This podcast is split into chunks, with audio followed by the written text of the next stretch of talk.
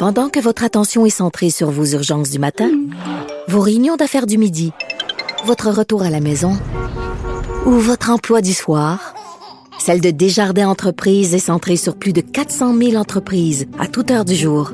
Grâce à notre connaissance des secteurs d'activité et à notre accompagnement spécialisé, nous aidons les entrepreneurs à relever chaque défi pour qu'ils puissent rester centrés sur ce qui compte, le développement de leur entreprise. Parce qu'en immobilier, faut être à son affaire. Suivez les conseils de nos experts. Via Capital, les courtiers immobiliers qu'on aime référer. Bonne écoute. Mario Dumont. Il analyse l'actualité et sépare les faits des rumeurs. Il n'a qu'une seule parole, celle que vous entendez. Cube Radio. Alors, euh, on vous parle d'une euh, expérience, euh, plus qu'une expérience, on pourrait parler d'une opération que la NASA a laissé couler aujourd'hui, a révélé. le but étant de faire des faire des tests, s'assurer que si jamais il y avait la crainte, l'astéroïde qui vient frapper la Terre, on serait en mesure d'intervenir. Mais donc, on va envoyer un vaisseau de la NASA frapper un astéroïde, mais pour un test. Oui, en espérant euh, calculer à quel point on est capable de faire dévier un astéroïde qui s'en viendra en notre direction. Comme ça, si jamais on a besoin de le faire, ben on l'aura déjà fait. On aura au moins, euh, on saura comment. Nathalie Ouellette, astrophysicienne, coordonnatrice à l'Institut de recherche sur les exoplanètes euh, IREX à l'Université de Montréal, est avec nous. Bonjour. Bonjour, Monsieur Dumont. Ça a de l'allure comme opération? Oui, oui, tout à fait. Euh, on peut penser que c'est un film de science-fiction. Euh, il y a des airs d'Armageddon là-dedans, mais euh, c'est complètement réaliste. C'est parmi plusieurs plans qu'on a envisagés pour potentiellement faire dévier ou faire arrêter un astéroïde qui viendrait vers nous. Et c'est probablement notre meilleur shot vraiment de, de, percuter un astéroïde, pas pour le détruire, mais le dévier tout simplement. Là, euh, comment avant de parler de l'opération, parlons de la menace. Euh, est-ce que c'est quelque chose Est-ce que c'est un risque sérieux pour la planète? Est-ce que est-ce qu'on est dans la science-fiction justement ou est-ce qu'on est-ce qu'on se prémunit contre euh, quelque chose qui est quand même un risque risque réel qui vaut la peine de, prendre une police d'assurance? Donc, c'est définitivement un risque réel. C'est sûr qu'à n'importe quel moment donné, les risques qu'un astéroïde nous tombe sur la tête euh, est assez faible. Mais si ça l'arrivait, on a déjà vu des conséquences de ce genre d'impact-là. Par exemple, l'astéroïde qui a percuté la Terre, là, 65 millions d'années, qui a causé l'extinction de plein d'animaux, dont la plupart des dinosaures.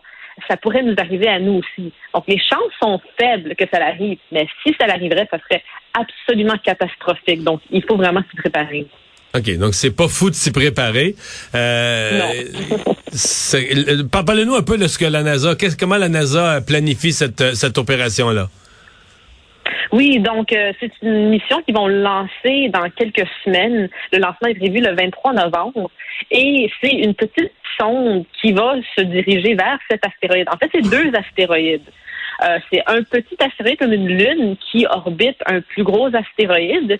Et euh, dans environ une dizaine de mois, la sonde va arriver. Il y a une petite caméra qui va se déplacer de la sonde et elle va pouvoir euh, prendre des images de toute l'opération qui, qui a lieu. Et la sonde va percuter la petite lune qui orbite autour du gros astéroïde. Et on va voir à quel point la force de l'impact de la sonde sur le petit astéroïde fait dévier son orbite autour du gros astéroïde. Donc, euh, on n'est pas capable encore de détruire ce genre d'objet euh, et c'est pas notre intérêt non plus parce qu'en le faisant, ça créerait plein de débris incontrôlables qui pourraient finalement percuter la Terre. Donc, c'est vraiment faire une déviation contrôlée de l'orbite de ces objets à quel point dans un scénario réel, on est, euh, on, connaît la menace d'avance? Parce que là, on comprend que créer cette mission-là de plus de 300 millions de dollars, euh, construire le vaisseau, l'envoyer, ça prend 10 mois. Euh, il faut qu'on ait des alertes quelques années d'avance. Est-ce que ça, c'est possible aussi? Oui, et, quand on dit quelques années, ce qu'on espère vraiment, c'est quelques décennies au moins, euh, plutôt que quelques années, parce que cette mission-là. Ok, mais c'est plus long que dans un film. Là. Dans un film, on l'apprend, c'est dans trois semaines. c'est tout de suite, c'est ça. On pourrait être averti, on, pourrait se, on pourrait se rendre compte des décennies d'avance que là, si on suit l'orbite d'un certain astéroïde, là, il m'a donné, dans son orbite, il va frapper la Terre. Oui, absolument. Il y a un programme euh, de défense planétaire à la NASA qui, justement, suit la trajectoire de ces objets qu'on appelle des NEO ou des Near Earth Objects, des objets qui sont proches de la Terre. On en connaît plusieurs dizaines de milliers. On les traque relativement bien, mais c'est sûr que l'espace est vaste, donc on peut se faire surprendre. Mais nos technologies sont telles que on devient de mieux en mieux de les identifier, les détecter, les traquer. Et on espère pouvoir bien les traquer pendant des dizaines d'années pour justement voir s'il y en a un qui s'en vient vers nous. OK. Fait que ça se passera pas là, genre euh, comme dans les films, il reste euh, il reste 20 minutes puis là bon ça, il reste 20 minutes, puis là on voit le vaisseau, puis on est tous devant nos TV là, pour voir ça va-tu marcher, ça va-tu pas marcher? C'est pas exactement ça. Non, non, en effet, ça se planifie d'avance. OK. Euh, Qu'est-ce qui fait euh, que vous dites euh, on n'est pas question de le détruire, c'est de changer la trajectoire. Euh, qu'est-ce qui fait que ça marche, que ça marche pas? Je suppose changer la trajectoire d'un gros objet avec un petit, faut que tu le frappes à une certaine vitesse. Je retourne à mes cours de physique, là, mais un mini objet qui en frappe un immense là, pour qu'il change significativement sa, sa trajectoire, faut qu'il faut qu'il arrive avec une énergie, avec une vitesse. Comment ça fonctionne? C'est ça, donc une énergie vraiment incroyable. C'est une sonde qui va voyager à 6 km par seconde, donc euh, très, très, très rapide. La sonde doit avoir une certaine masse aussi pour euh, vraiment faire bouger l'objet. Et il y a toutes des, des composantes, l'angle de l'impact, euh, où il y a l'impact sur l'astéroïde lui-même. Donc, c'est pour ça qu'on veut avoir une caméra qui va capter cet impact-là de la sonde sur l'astéroïde. Et c'est vraiment pour ça qu'on fait le test, pour savoir c'est quoi la force nécessaire, justement, pour faire dévier un astéroïde de combien de sa trajectoire.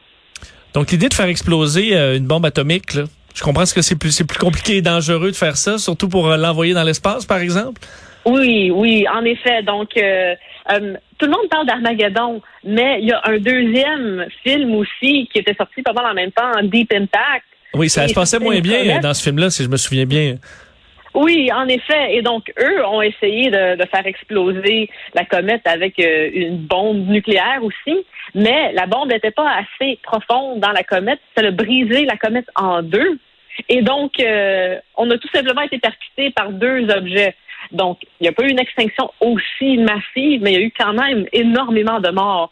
Donc, euh, si l'objet est détruit, mais pas assez en petits morceaux, on peut quand même se faire percuter. On peut perdre contrôle du mouvement des objets, puis tous les débris deviennent radioactifs à cause de la bombe nucléaire. Donc, c'est pas idéal non plus comme scénario.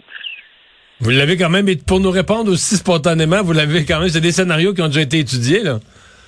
Oui, oui, définitivement. En fait, chaque année, le programme de défense planétaire de la NASA font un genre de drill, une genre de, de, fausse alarme où ils disent ils font une simulation comme si on venait de découvrir un astéroïde qui allait venir vers nous et euh, toute leur équipe font une simulation de OK, c'est quoi les, les, étapes à faire maintenant pour essayer de sauver le plus de personnes? Donc chaque hmm. année, ils font l'exercice.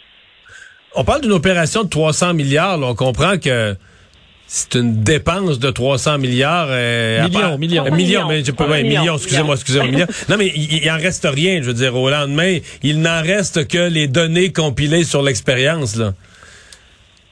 Oui, en effet, l'exploration spatiale, c'est coûteux. On pourrait dire qu'il y a d'autres secteurs. Le militaire est aussi très coûteux, mais c'est une question de la survie de la race humaine. Donc, je dis que c'est un assez bon investissement. OK. Non, mais là, euh, on fait ça pour rien. Greta Thunberg a dit que de toute façon, c'est fini la race humaine, non? J'ai-tu mal compris, moi, là?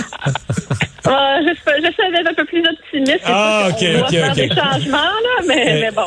Nathalie Ouellette, on vous parle toujours comme experte scientifique. On parle jamais de votre vie personnelle, mais nous, aujourd'hui, on a une question sur votre vie personnelle. Je vous fais peur, là. Hein? OK. Parce que votre costume d'Halloween, là, est devenu d'une célébrité planétaire, semble-t-il. On m'a rapporté ça aujourd'hui. C'est vrai?